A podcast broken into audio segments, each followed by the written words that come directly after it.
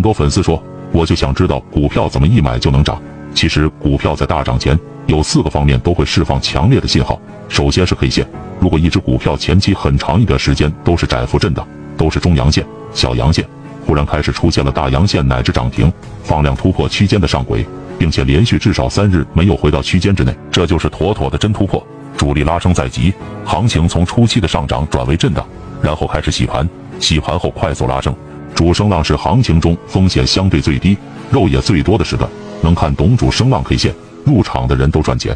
第二个是量能，主力拉升的目标是出货，要出货就要活跃资金和吸引大量跟风盘，量能就会放大，成交量的放大可以方便资金进出，保持和相对更高的安全系数。如果发现股票价格在疯涨，量能却持续的萎缩，就离头部不远了。主力的资金会选择在跟风盘最充分的时候大批量的出货。当出现量价齐跌，甚至出现放量下跌的时候，主升浪就已经结束了。第三点是均线，大涨的均线都呈现多头的排列，并且均线形态异常的明确。短线均线的上升斜率在六十度以上，一定是大涨的时候。绝大多数股价不会跌破五日均线，因为主升浪要带动赚钱的效应，吸引市场的目光，引入大量跟风盘，给人的感觉就是股价不停的在涨。只有这样才会有散户跟风接盘，在高位站岗。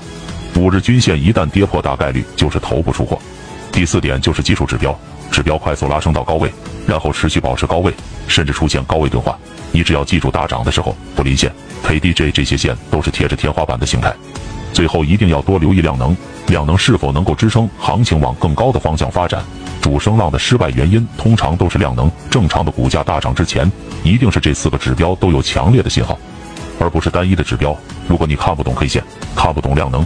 看不懂均线，建议一定要花点时间学习，因为这些基本功都没搞懂的话，不但无法看懂股票上涨的信号，还会被市场狠狠的收割。